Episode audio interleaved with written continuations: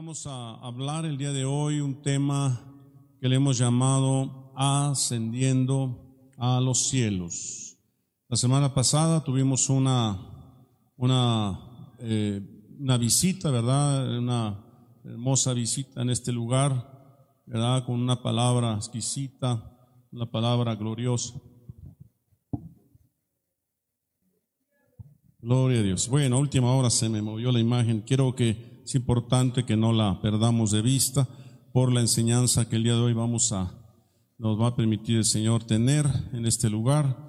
Y decía yo que nos, eh, nos visitaba el pastor, el maestro Ramiro Monterroso, una, una palabra exquisita, hermosa. Gracias a Dios porque el Señor nos sustenta con, con palabra, ¿verdad? Nos sustenta con pan y vino, su alimento es suculento, eh, con, con vinos refinados, con gruesos tuétanos. Aleluya. Yo espero que esté usted tan bien nutrido que, que esté usted bien sonrojado en su rostro de tanto alimento, de tanta palabra, ¿verdad? Que el Señor nos está trayendo. Le damos gracias a Dios. Y decía algo, decía el, el maestro Ramiro Monterroso, hablaba de caminar con cielos abiertos. ¿verdad? Y precisamente un poquito antes en mi intervención, cuando estaba yo eh, pidiendo aquí los diezmos y las ofrendas, yo mencioné la importancia de caminar con cielos abiertos, ¿se acuerdan? Entonces quiero hablarles a ustedes sobre, sobre los cielos. Y le hemos llamado ascendiendo a los cielos. Aleluya. ¿Verdad? Entonces, eh, eh, vamos a mencionar los siete cielos que se corresponden con siete áreas humanas. Siete cielos que se corresponden con las siete áreas humanas. Aleluya. Y eh, obviamente voy a usar una figura de la medicina, eh, por eso es importante para mí esta imagen que no se borrara. Y fíjense que en un corte sagital del cerebro, tenemos que eh, exactamente el cerebro tiene siete partes, coincidencialmente con los siete cielos. ¿Se acuerdan ustedes que en el principio creó Dios los cielos? No dice el cielo, sino los cielos y la tierra. cuando dice los cielos, habla de que hay varios cielos. Y al estudiar tú la, la Biblia y irte a las raíces hebreas, encuentras que existen siete raíces hebreas para la palabra cielo. Amén. Y bueno, usted sabe que el cielo es una dimensión espiritual, ¿verdad? Donde se encuentra, donde se encuentra, eh, eh, pues uno puede, puede, pensar en aquella cita de, del apóstol Pablo que dijo que fue al, eh, dice, no sé si en el cuerpo, fuera del cuerpo, pero fui al tercer cielo, ¿se acuerda? Entonces, el primer cielo son las nubes que vemos. El segundo cielo es donde están, el, el, el, valga la redundancia, el cielo estrellado, donde están las estrellas, los planetas, el universo. Y el tercer cielo es el lugar donde se encuentra Dios. Amén. Sin embargo, eh, sin embargo, estos tres cielos, eh, a su vez, están divididos en, siete cielos o siete segmentos. Y hay palabras para cada una de ellas, ¿verdad? Pero vuelvo a repetirles, el tema se llama, los siete cielos se corresponden con siete áreas humanas. Entonces yo quiero que piense que es una aplicación del cielo para su vida. Quiero que decirle que el cielo, las cosas que están en el cielo y que se representaron aquí en la tierra son sombra y figura de cosas en los cielos o viceversa. ¿Por qué existe un tabernáculo, verdad, que Dios le mandó a Moisés construirlo? Porque él vio un diseño allá en el cielo. Y así como se lo mostró Dios, así lo vino a plasmar en la tierra. Así que hay atrio, lugar santo y lugar santísimo. Y en el cielo hay atrio, lugar santo y lugar santísimo. Sin embargo, el tabernáculo tiene siete muebles. En el atrio hay dos muebles, ¿verdad? En el lugar santo hay tres muebles y en lugar santísimo hay dos muebles. Quiere decir que en total hay siete muebles. Amén. Y de alguna manera está, está hablando de los siete cielos. ¿Ok? También el siete aparece en la Biblia, ya por aquí dimos una enseñanza sobre los, eh, creo que le llamé los 18 siete, ¿verdad? En nada más en Apocalipsis. Nada más en Apocalipsis, las siete iglesias, los siete eh, trompetas, las siete relámpagos, los siete copas, en fin, las siete lámparas, las siete iglesias, en fin. ¿Verdad? Entonces, hay una representación del cielo aquí en la tierra. Y ahora, la representación de este tema de los cielos está con, él, con nosotros. Precisamente hoy domingo me comentaba eh, este, una manita que me manda de repente algún, alguna información de lo que ella siente comentarme, así como ustedes comentan de un versículo, así me mandó una información relacionada con que en este día se está celebrando el pueblo judío eh, una fiesta que le llaman ellos la dedicación del templo. Porque eh, en tiempos de, de antes de la, venida del Señor Jesucristo, por ahí cuando cuando Epifanes conquistó Jerusalén, dice que ofreció sacrificios de cerdos en el altar, en el tabernáculo, la abominación desoladora. Y entonces contaminó el templo. Amén. Entonces ellos lo que hicieron después de que Macabeo se levantó y echó fuera a Antíoco Epifanes, milagrosamente el aceite se multiplicó y pudieron encender las lámparas. Y dice que las lámparas se pudieron encender durante ocho días con una sola vasija de aceite. Quiere decir que el milagro estuvo en que el aceite se multiplicó durante ocho días. Esa es la historia del pueblo judío. Es una historia rabínica, es una historia que nos lleva a lo que es eh, la fiesta, la fiesta del Hanukkah que se celebra en el mes de diciembre.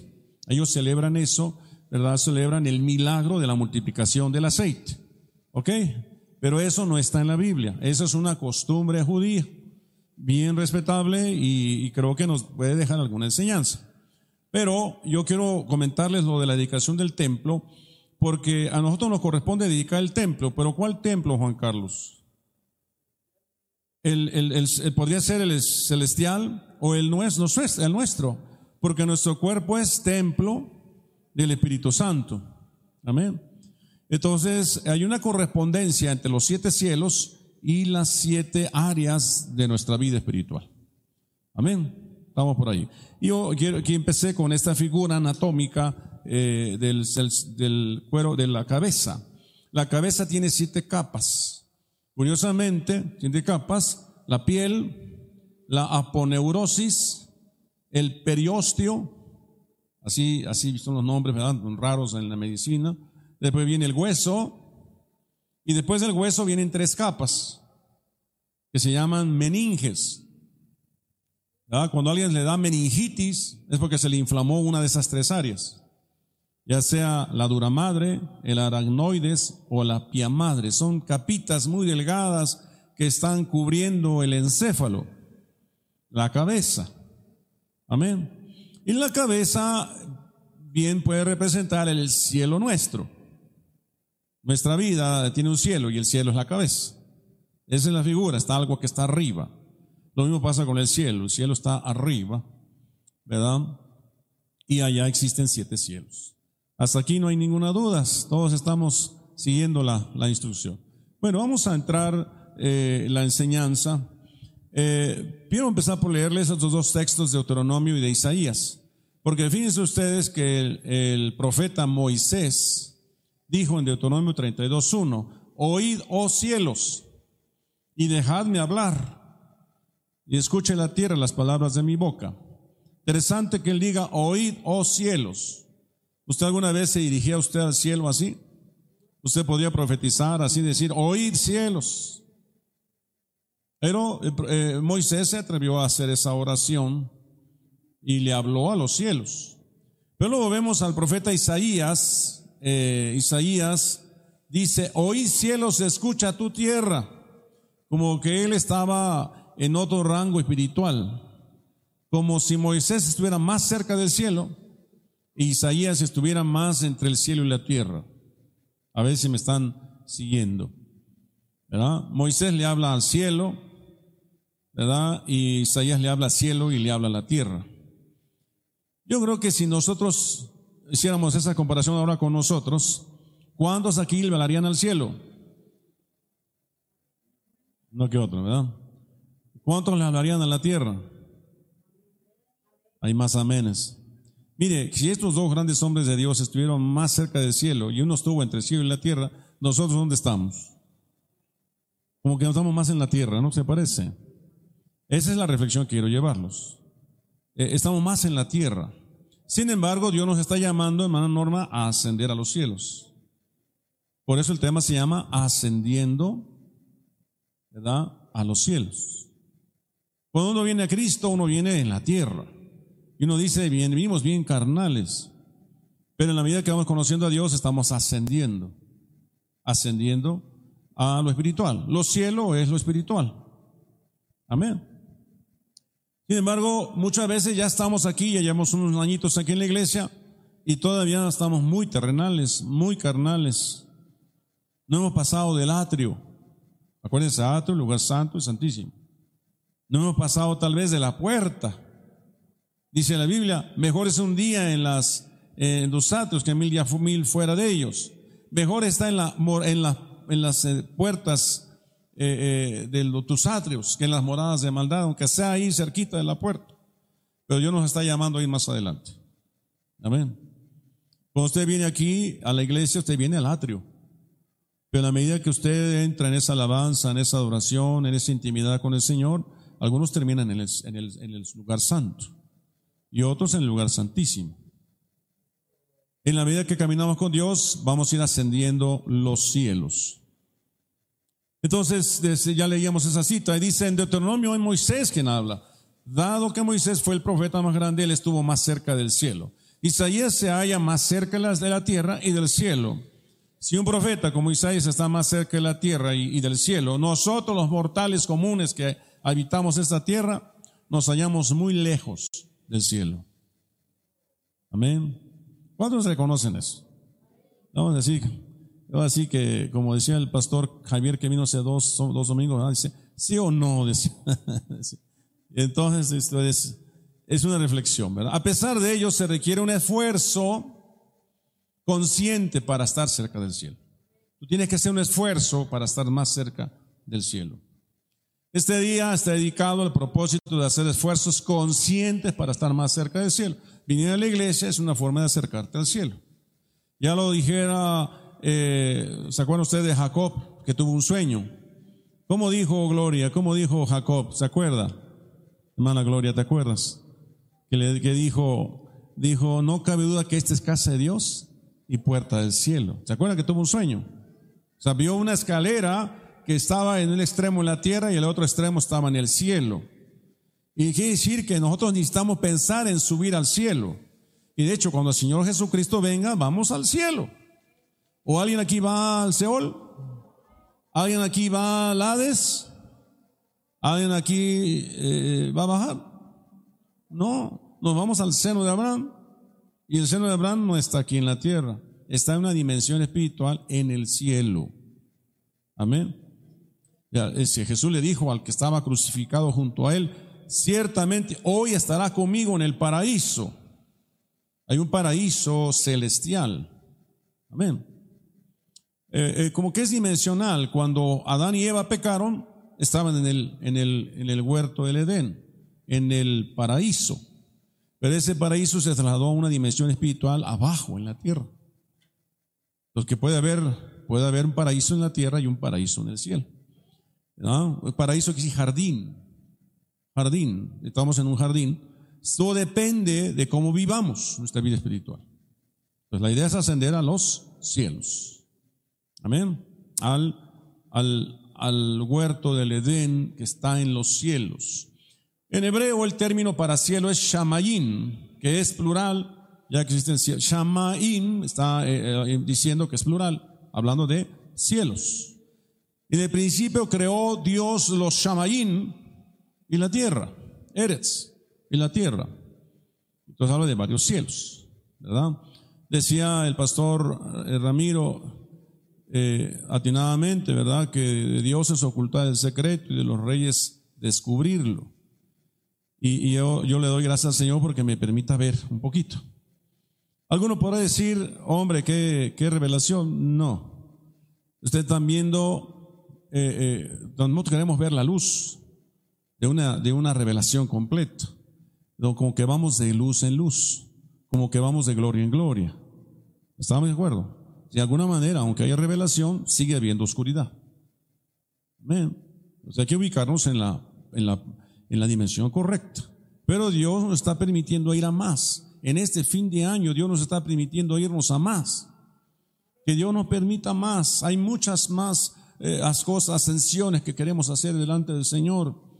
Esto no lo tendríamos si Dios no hubiera querido hoy. Hoy estaría yo hablando de, de, otro tema. Pero ayer en la, toda la madrugada me puse dormido prácticamente porque el Señor me estuvo mostrando esto. Claro, requiere investigación, requiere meterte a las, las strong, a las raíces y encontrar, ¿verdad? Y le doy gracias a Dios. Bueno, Salmo 19.1 dice, los cielos, Shamayín, proclaman la gloria de Dios y la expansión anuncia la obra de sus manos. Ahí aparece la palabra Shamayín. Los cielos proclaman la gloria. Entonces, cuando dice los cielos proclaman, Edith, está hablando que los siete cielos proclaman la gloria de Dios. Entonces usted tiene que desear ascender a los siete cielos porque cada cielo tiene su propia gloria. Amén. Gloria a Dios. Amén. Quiere decir que habría cuando menos siete glorias ahí. Cuando menos siete glorias. Y nos decían en el evento de Maranata, de vayamos de gloria en gloria. No, avancemos, crezcamos, no nos detengamos. ¿Verdad? Ahora, entonces, ahora, así que restablecer nuestra comunión con el cielo requiere que comprendamos que existen siete cielos internos, por decirlo así. Existen siete cielos internos en cada uno de nosotros. Ya vimos las siete partes de la, de la cabeza. Piel, ¿verdad? Eh, aponeurosis, eh, periostio, hueso y las tres meninges, ¿verdad? Dura madre, pia madre y aracnoides. Se habla de siete capas. Y si el cielo tiene siete capas. Amén. Mire, eh, vamos rápidamente para que este, no, no, no crea que estamos muy lejos de una realidad espiritual que está escrita en la palabra, ni estoy inventando nada. Vea conmigo, por favor, Hebreos capítulo, eh, capítulo, gloria a Dios, amén, capítulo 12, así 12. Dice, verso 21, y tan terrible era lo que se veía que Moisés dijo, estoy espantado y temblando. Verso 22, sino que os habéis acercado al monte de Sión, a la ciudad del Dios vivo, Jerusalén la celestial, a la compañía de muchos millares de ángeles, a la congregación de los primogénitos que están inscritos en los cielos, a Dios el juez de todos, a los espíritus de los justos hechos perfectos. 24. A Jesús el mediador y el nuevo pacto y a la sangre rociada que habla mejor que la de Abel. Amén. Está hablando de los cielos. No habéis acercado a un monte que humeaba. Eso apareció en el Éxodo 19. Yo le dijo a Moisés, ¿verdad? Santifíquense porque al tercer día yo voy a descender. Entonces ellos santificaron. Y al tercer día hubo truenos, eh, voz de, trompeta en los cielos, hubo fuego. Y Dios habló desde, los, desde, los, desde el monte Sinaí, habló con su pueblo. Tanto que el pueblo dijo, habla tú con Dios y tú dinos lo que Dios quiere, porque terrible cosa está delante de Dios. Y Dios le dijo, Moisés le dijo al pueblo, dice, bien habéis dicho, para que vuestro temor esté delante de él, para que no pequen. No cualquiera puede subir, el pecado no puede subir la carne no puede heredar el cielo. Amén. Lo corruptible no puede heredar el cielo, lo dice Corintios, capítulo 15. Primera de Corintios, capítulo 15. Entonces, ahí ya está hablando de los cielos y ahorita van a ver por qué. Vamos a entrar en materia. Los siete cielos en orden ascendente, en orden ascendente, son, el primer cielo se llama Bilón, el ciclo día-noche ¿verdad? producido por la rotación de la Tierra sobre su eje. Ese es el primer cielo. El ciclo del día y la noche, producido por la rotación de la Tierra sobre su eje. Si la Tierra gira, Luisa, ¿verdad? En un lado de la Tierra es día y en el otro lado de la Tierra es noche. Ese es el primer cielo. ¿Está bien? Los cielos que alcanzamos a ver, volteamos hacia arriba y está de día, volteamos hacia arriba y está de noche. Ese es el primer cielo. Amén. Ahora, Isaías 40, 22 dice, Él está sentado sobre el ciclo de la tierra, cuyos moradores son como langostas. Él extiende los cielos como una cortina, los despliega como una tienda para morar. Está el cielo Bilón. Amén. Hasta ahí. El cielo Bilón. Pero vamos ascendiendo, vamos ascendiendo, ahora vamos a conocer el segundo cielo. El segundo cielo se llama Raquia. Como la raquia que hacen ahí los médicos cuando ponen ahí en la columna vertebral la anestesia. Así más o menos. Raquia. ¿Verdad? Este, eh, ahí está incluso la palabra, en la strong que corresponde, el ciclo lunar mensual y el ciclo solar anual. Esto ya representa el, el ciclo mensual y el ciclo anual en la rotación de la Tierra y la traslación. Ya eso no lo alcanzamos a ver. Ya se requiere más profundidad para percibir que estamos girando alrededor del Sol. Sí podemos ver el día y la noche y podemos contabilizar 24 horas, pero solo sabemos que hemos cruzado un año por las cuatro estaciones del año. Sabemos que es primavera, que es verano, que es otoño, que es invierno, pero no miramos que la Tierra se esté girando alrededor del Sol, la traslación. Ese es el segundo cielo. El ciclo lunar mensual y el ciclo solar anual. Génesis 1.6. Luego dijo Dios, haya expansión en medio de las aguas y separe las aguas de las aguas. Y hay otra porción de ahí de Génesis que dice, sirvan el sol, la luna y las estrellas por señales para las estaciones del año, para el día, para los meses. ¿Se acuerda? Y allí aparece una palabra moed en hebreo que quiere decir para las fiestas. Para las fiestas de las siete fiestas judías, es Pascua, ¿verdad? La fiesta de las primicias, eh, la fiesta del pan, sin levadura, del Pentecostés, ¿verdad? De la fiesta de las trompetas, de la fiesta de expiación y la fiesta de los tabernáculos. Son siete fiestas durante todo el año. Tres en primavera, tres en otoño y una en verano. Amén. Yo puso es, esos ciclos solares y, y mensuales y anuales ¿verdad? Para hablar del segundo cielo que se llama Raquia. Salmo 151 dice, aleluya, alabad a Dios en su santuario, alabadle en su majestuoso firmamento. Bueno, tercer cielo. Shehakim, Shehakim, que es la palabra hebrea 7834, el depósito del maná. Y ya estamos como que reconociendo algunas cosas. En el tercer cielo de estos siete se encuentra el maná. Amén. ¿Alguien aquí ha comido maná? Sí, amén. Sí, amén. Hemos comido maná. Hoy estamos comiendo maná. Amén. Maná es la palabra. Jesús dijo, yo soy el maná que descendió del cielo. Estamos comiendo a Jesús, estamos comiendo su palabra. Ese es el maná. ¿De dónde viene ese maná? Del tercer cielo. Ahora, Salmo 78, 23 dice, sin embargo, mandó a los nubes de arriba y abrió las puertas de los cielos. Ya ven que hay puertas en los cielos. Cuando, eh, eh, Juan Carlos, cuando el profeta Elías em, tuvo que orar para que lloviera, ¿por qué tuvo que orar para que lloviera? Porque los cielos estaban, ¿qué? Estaban cerrados. Entonces hay puertas y compuertas en los. Noé oró para que las compuertas del cielo se abrieran que a veces los cielos están cerrados, pero dice el verso 24, e hizo llover sobre ellos maná para que comiesen y les dio trigo de los cielos. ¿Dónde se encuentra ese trigo de los cielos? En el tercer cielo se llama Shehin, She, Shehakim. Shehakim.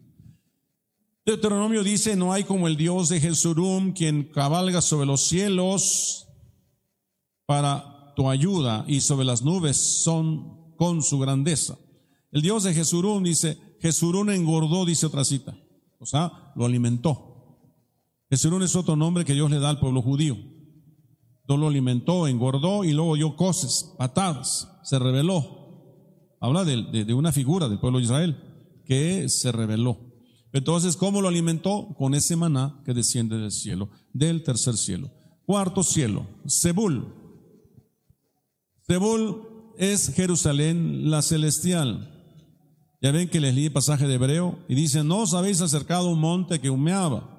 Y más adelante dice, a la nueva Jerusalén, a la compañía de muchos ángeles. Quiere decir que uno de esos siete cielos es de puros ángeles. ¿No?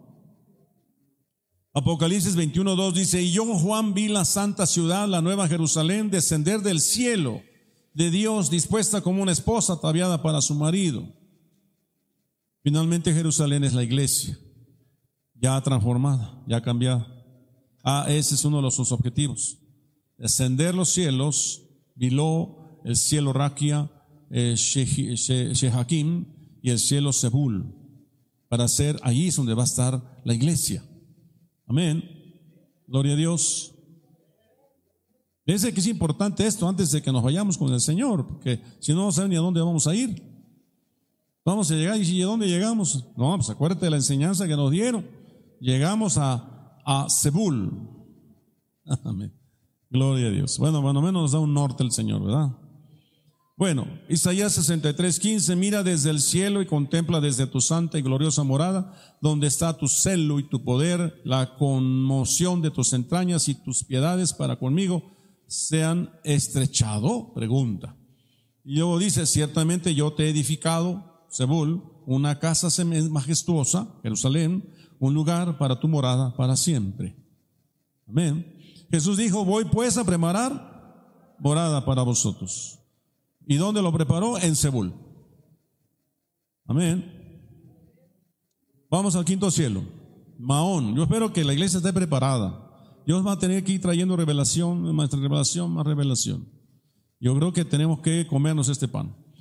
Eh, ahí está la H4583. En lugar de los coros, es el lugar, y faltó ese era, es el lugar de los coros celestiales de ángeles. Ahí se encuentran los ángeles. En Maón, Vamos ascendiendo, ya vamos en el quinto cielo, ahí se encuentran los ángeles.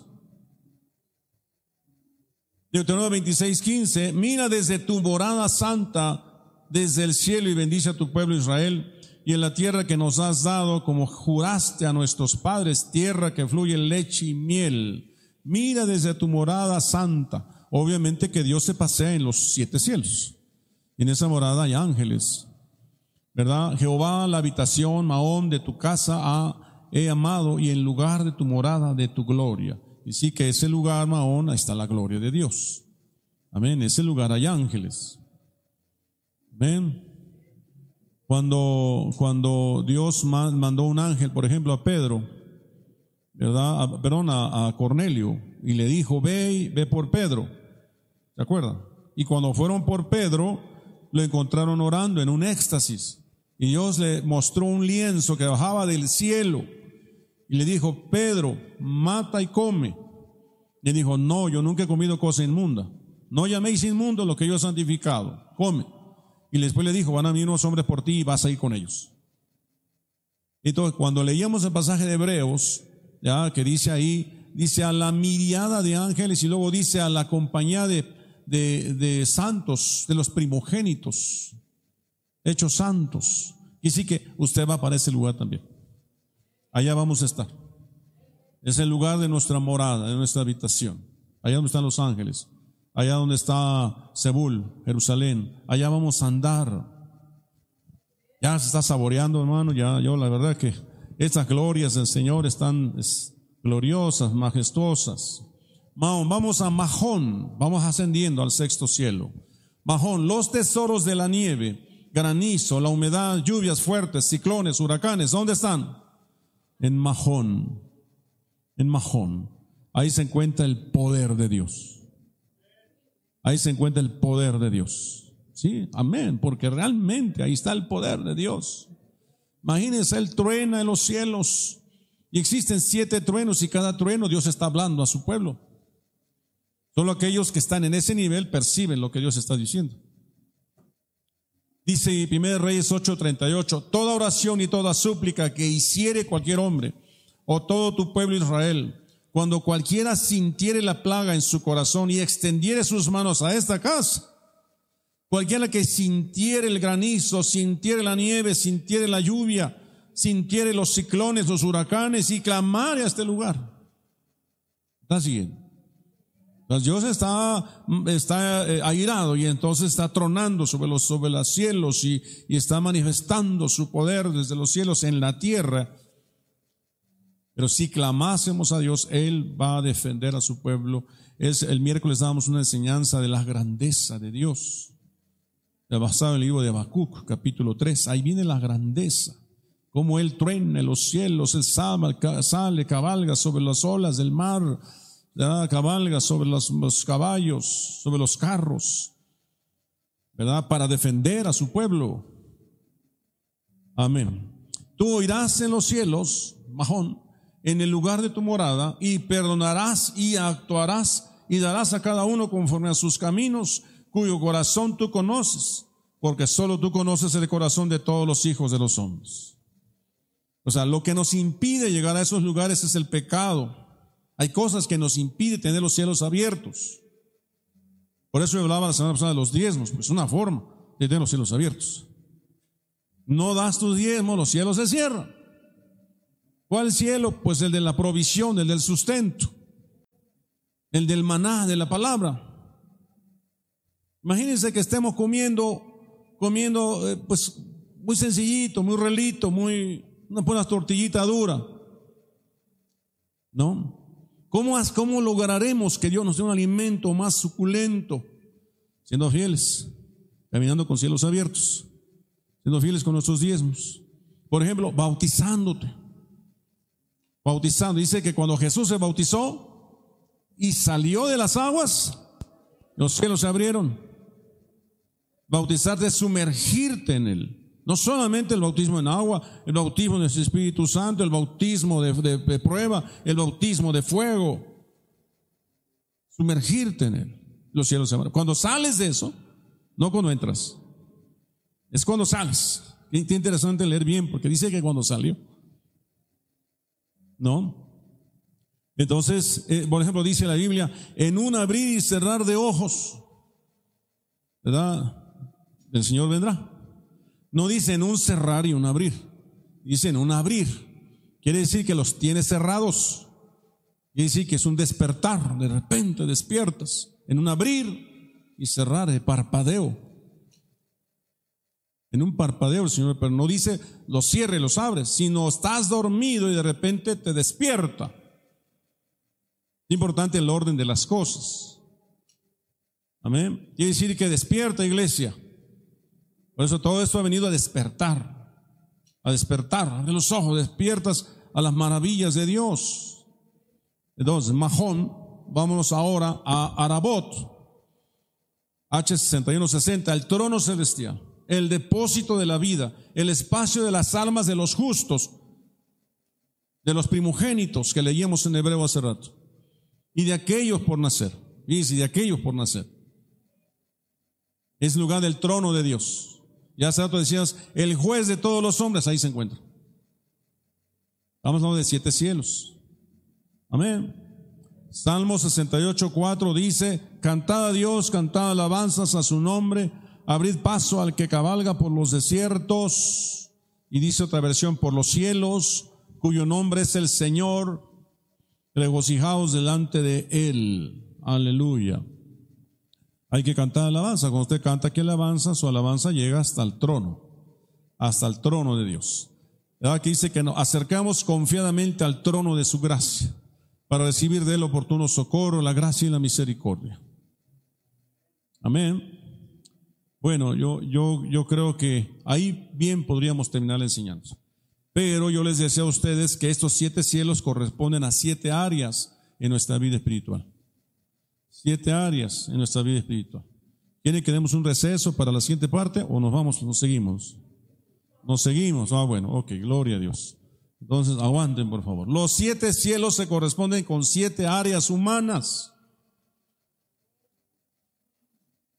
Pilón, que es el cielo más bajo, así como el ciclo día y noche se asocia con los centros de nuestros sentimientos de miedo. Amén. Usted ve el sol, usted ve la sol y dice es de día, usted ve la luna y usted dice es de noche.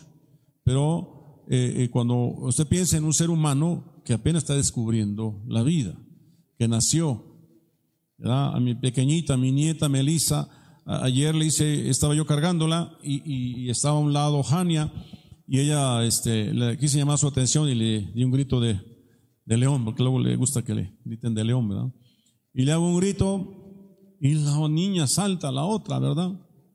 Es un, es un sentimiento normal, normal, de, de, estar expectantes al, al, mundo en que hemos venido a vivir. Ahorita ya esto es un adulto, usted ya no le asusta que, que, que pase algo, ¿verdad? Pero hay un miedo normal, ese es vilón, es el área de nuestra vida donde hay miedo que se corresponde en la medida que usted asciende espiritualmente a dejar el miedo y que ese miedo se convierta en temor de Dios, temor reverente a su grandeza. Amén, ¿me está siguiendo? O sea, todos tenemos un miedo natural, pero ese miedo natural se convierte ahora en un temor reverente a nuestro Dios. Entonces, eh, ¿qué fue lo primero que le dijo Moisés al pueblo? El pueblo le dijo, sube tú Moisés y dinos lo que Dios diga. Y Moisés dijo, bien han dicho, para que su temor esté delante de ustedes, para que no pequen. Creo que puse la cita ahí. Y respondió, oí tu voz en el huerto y tuve miedo, Adán y Eva, porque estaba desnudo y me escondí. Es el primer miedo por haber pecado. Y Moisés respondió al pueblo, no temáis, porque para probaros vino Dios y para que su temor esté delante de vosotros, para que no pequéis. Lo primero que tenemos que aprender es que Dios es temible en gran manera.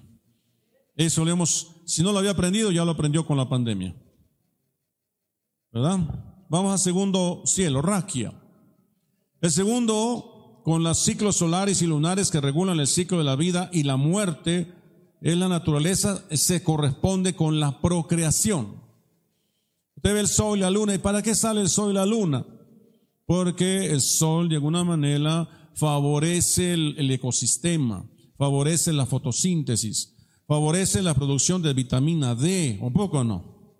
Favorece que las flores floreen, que los árboles reciban su energía y entonces se produzcan frutos. Esa energía del sol se convierte en ATP, es una sustancia que es energía en las células de, los, de, los, las plantas, ¿verdad? Y que eso favorece la formación de, de plantas, de hierbas, de frutas. Eh, aún el, el, el mar se evapora con el sol y produce lluvia sobre la tierra. Entonces, el sol y la luna representan, ¿verdad? Vida, ciclo de la vida. Y se corresponde con la procreación en el caso del ser humano. La capacidad de multiplicarnos. Fue la primera bendición que Dios le dio al hombre. Y bendijo Dios al hombre, a la creación. Le dijo, fructificaos y multiplicaos y sojuzgar la tierra. Entonces nos manda que nos multipliquemos. ¿Verdad? Amén. Esto asegura la continuidad de la vida. Si hay alguien que es una mujer estéril y Dios dijo que no habría estéril, mujer estéril en su pueblo. Entonces oramos al Señor para que rompa esa esterilidad y venga la procreación. Muchas de las mujeres de la, de la Biblia eran estériles. Sara era estéril. Pero Dios rompió su esterilidad y le dio un hijo en su vejez. Amén. Entonces, la procreación se corresponde al segundo cielo y esto eh, para nosotros representa el espíritu de vida. Jesús vino a darnos vida y vida en abundancia. O sea, fructificarnos en, el ministerio, fructificarnos en nuestro amor a nuestros hijos, fructificarnos como matrimonio, fructificarnos como seres humanos, crecer como personas. A eso se refiere. Amén. Génesis 6.1 dice, aconteció que cuando comenzaron los hombres a multiplicarse sobre la faz de la tierra y les nacieron hijas, también se pueden multiplicar, ¿verdad? Y, y como el hombre hacía la maldad, pues entonces vino un juicio, el diluvio. Salmo 103, 17, más la misericordia de Jehová es desde la eternidad y hasta la eternidad sobre los que le temen, y su justicia sobre los hijos de los hijos. Hay una bendición sobre los hijos de los hijos. Hay una bendición abundante a nuestro hijo Marcos, a nuestro hijo eh, Isaac, ¿verdad? Hay una promesa que Dios va a bendecir a nuestra descendencia. Aleluya. Por eso le conviene ascender, crecer en lo espiritual. Shehakim 3. El tercer cielo es donde está el depósito del maná, ya lo vimos, que se corresponde con las funciones digestivas. Amén. Dice, y 1 Corintios 17, ni seáis idólatras como algunos de ellos, según está escrito, se sentó el pueblo a comer y a beber y se, levantó a jugar. Entonces, el, el ser humano come y bebe y se olvida. Todos decimos eh, lo que yo decía hace rato sobre Jesurún, se engordaste Jesurún y diste cosas, te revelaste. Entonces, no nada más es comernos este maná, esta enseñanza y después decimos, pues vámonos a otro lugar. No nada más es comer y después no haya ningún fruto de lo que comiste. Ahora, ¿cuál es el fruto que se corresponde ese comer, verdad, este, de nuestra naturaleza, verdad, que somos muy buenos comedores? No sé qué habrán preparado hoy de comer las hermanas, verdad, de talento. Ya estamos, ya estamos listos, ya que se acabe la enseñanza para que nos tomemos un taquito, ¿verdad? Pero ¿qué se corresponde espiritualmente a la palabra de Dios? Cuando comemos palabra, estamos comiendo del árbol de la vida. Amén. Es el maná que descendió del cielo, es la palabra. Una función digestiva, espiritualmente hablando. Corintios 10.4 dice, y todos bebieron la, misma bebida espiritual porque bebían de la, de la roca espiritual que los seguía y la roca de Cristo. Todos bebemos y comemos de la misma roca. Amén, Shehakim. Por eso es importante que usted esté estudiando la palabra. Está usted ascendiendo a Shehakim, ¿verdad? Eh, y esta es importante que usted, ¿verdad?, sepa que en Dios hay vida abundante, que tengamos temor de Dios, en fin. Número cuatro, Sebul. El cuarto cielo a la, representa a Jerusalén celestial, y eso está relacionada con el corazón. ¿Verdad? Eh, usted sabe que Jerusalén significa lugar de paz. Y David oraba y decía, Señor, que se caiga mi brazo, la fuerza en mi mano derecha, que se... Hablaba de, daños físicos que podía recibir si yo no tuviese como alta estima, ¿verdad? Eh, la casa de mi Dios. Él hablaba de amar Jerusalén, de amar el lugar donde mora Dios, Jerusalén. ¿De acuerdo? Nosotros tenemos que anhelar Jerusalén. La Jerusalén es espiritual. Y para ello, necesitamos trabajar con el corazón, porque Jerusalén es el lugar de encuentro entre el cielo y la tierra, lo espiritual y lo físico. Esto no es tarea sencilla, puesto que el corazón se inclina hacia la izquierda y la tendencia humana natural a desviarse hacia el mal y las equivocaciones asociadas. El proceso de restauración es el arrepentimiento. Sobre toda cosa guardada, guarda el corazón porque de él emana la vida. Perverso es el corazón más que todas las cosas. ¿Quién lo podrá conocer? Entonces Dios está hablando a que nosotros, ¿verdad? Trabajemos con el corazón. Nos volvamos a Él, que nos arrepientamos. Entonces Sebul habla de trabajar con ese corazón, que se ha endurecido. Amén. Ahora, el corazón se asocia con el sentido del tacto. La piel es el órgano del tacto. Nuestra comunión con nuestros seres queridos trasciende lo físico o lo espiritual. Quiere decir que amamos a nuestros seres queridos de corazón y los abrazamos o los palpamos, ¿verdad? Pero, eh, pero cuando crecemos espiritualmente hablando, no necesitamos el contacto físico, sino del, del crecimiento espiritual. Amamos a nuestros, a nuestros hermanos por el crecimiento espiritual, amamos a nuestros pastores por su influencia espiritual sobre nosotros. No es un amor carnal, es un amor espiritual. Amén está hablando de un crecimiento espiritual. Amén. Vamos a, a ver, aquí tengo algunas citas. Dame, hijo mío, tu corazón y miren tus ojos por mis caminos. Yo quiero que le demos el corazón. Sobre toda cosa guardada, guarda tu corazón, porque de él mana la vida. Ese es el Jerusalén que se corresponde en nuestra área humana. Número 5, Maón. Es donde los ángeles cantan alabanzas a coro. Esto se corresponde con la garganta el asiento de nuestra audición. La oración es nuestra súplica con las gargantas llenas de alabanzas a Dios, mitigan sus juicios con misericordia y compasión. De tal manera que eh, el Mahón, los ángeles le cantan a Dios. Nuestro Mahón es cantarle a Dios. Nuestro Mahón es orar a Dios con nuestras gargantas. Dice Job, fíjense aquí esta revelación, fíjense lo que dice, ah, bueno, creo que está más adelante. Job 33, 2 dice, he aquí yo abriré ahora mi boca y mi lengua hablará en mi garganta. O sea, Dios está, determina que nuestro hablar tiene que ver con lo que declaramos. Acuérdense que En la lengua se encuentra la vida y la muerte. Quien la haya comerá de sus frutos. Amén. Entonces lo que tú declaras es lo que viene. La fe es por el oír, ¿verdad? Por oír la palabra de Dios. Y entonces de, de lo que has visto, lo que has oído, eso hablas. Entonces tiene que ver que hay una correspondencia de crecimiento espiritual con tu garganta. Entonces, eh, eh, la garganta alaba a Dios. Salmo 149, 6. Exalten a Dios con sus gargantas y espada de dos filos en sus manos. Por eso es importante que la iglesia no esté usted eh, callada, sino que sea una iglesia que hable, sea una iglesia que se manifiesta. Y cuando hay alabanza, usted grite de júbilo, sin que yo le tenga que decir, sin que el director de la alabanza tenga que decirle, porque usted tiene una comunión personal con Dios.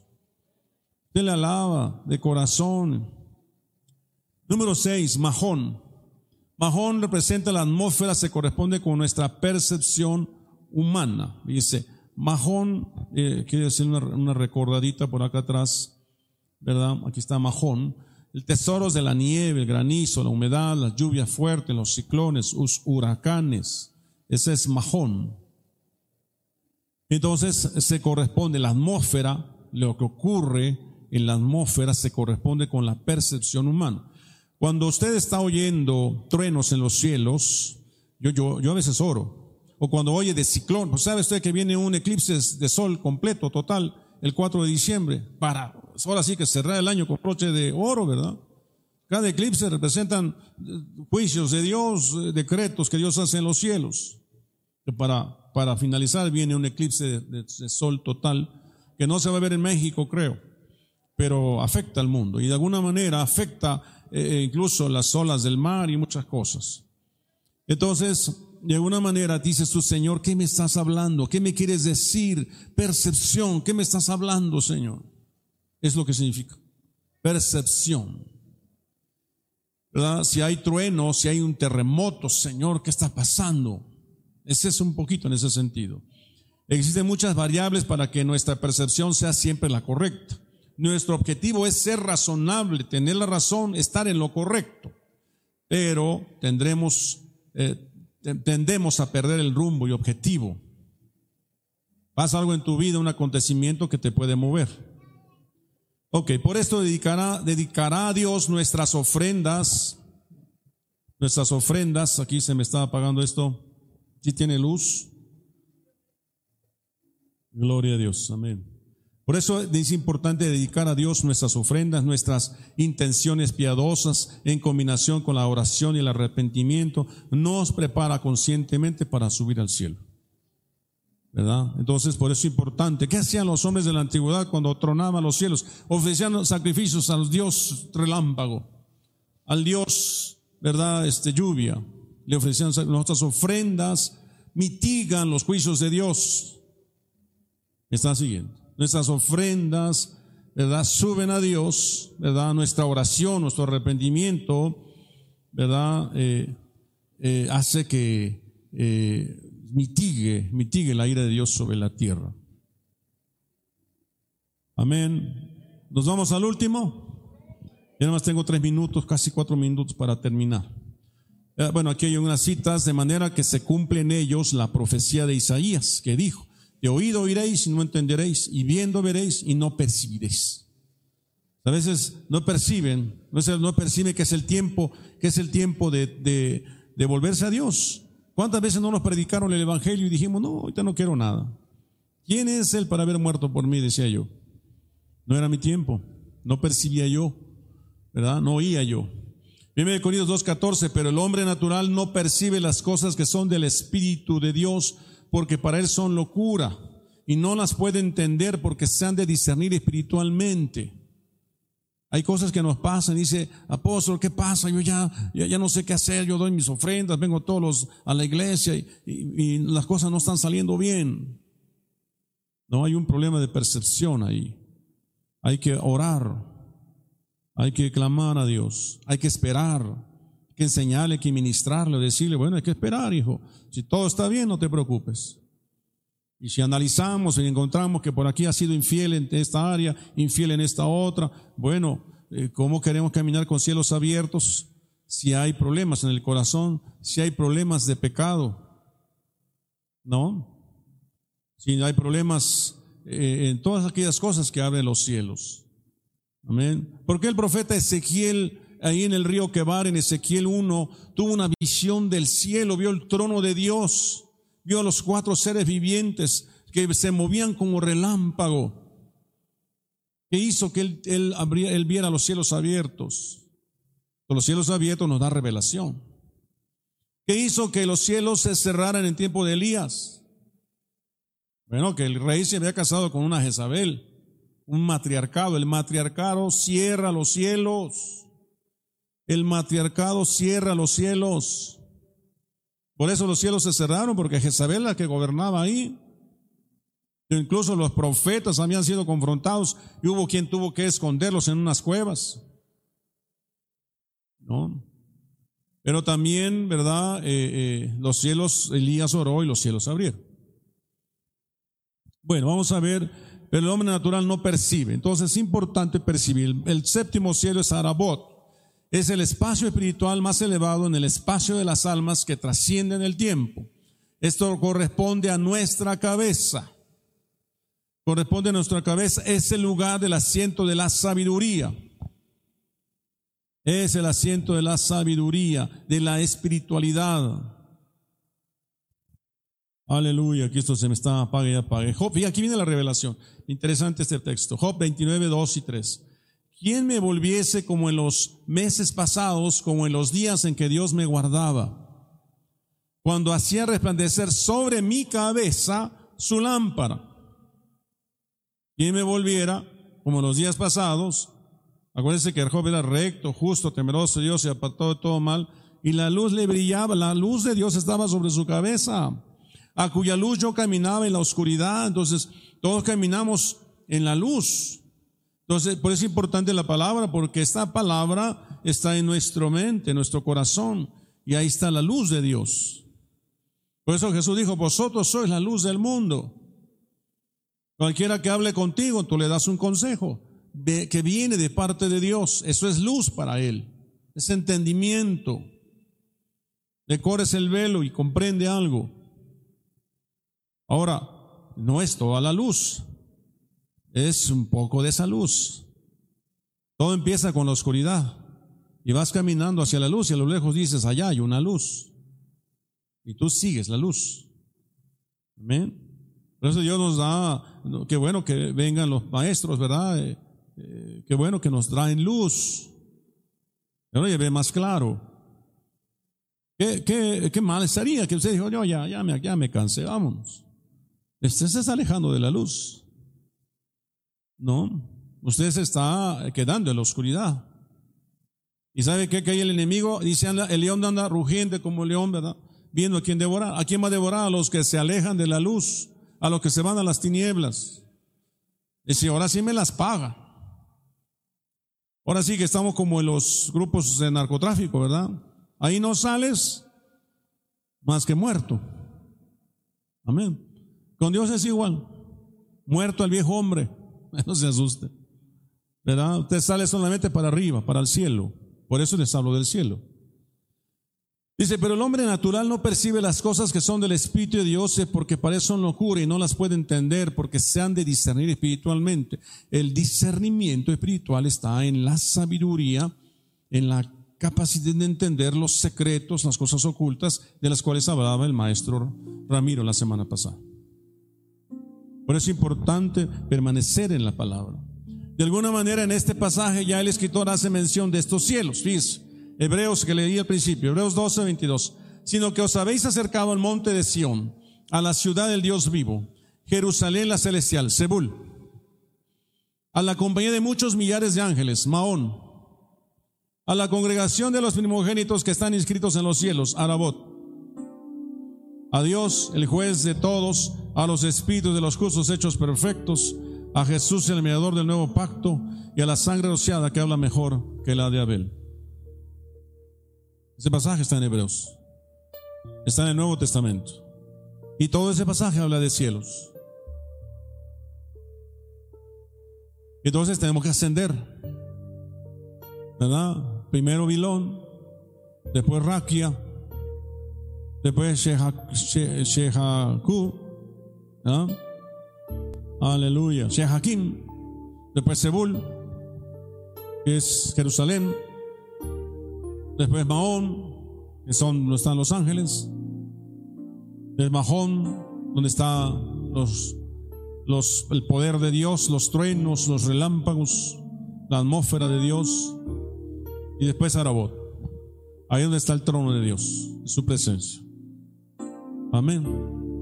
¿No le parece que el Señor nos quiere llevar a más, pero está demandando de nosotros más consagración? Miren, la consagración usted lo da. La santificación Dios se la da. Consagración es, Señor, yo decido orar más. Yo decido ayunar esta semana. Yo decido leer más la palabra. Yo decido dejar el mal carácter. Yo decido no tratar a mi hijo como lo he tratado hasta ahora. Yo decido mostrar más amor a mi pareja. Tomo decisiones de consagración. Y si tú te esfuerzas en ello, ¿verdad? Cada vez que hay una tentación a romper esa consagración, dices, no, yo dije que no volví a decir la palabra divorcio en mi casa. Yo dije que no volví a ser violento con mi mujer. Yo dije que yo no volvería a levantarle la mano a mi padre. ¿Está bien? Entonces usted respeta su propia determinación con tal de que Dios lo ascienda.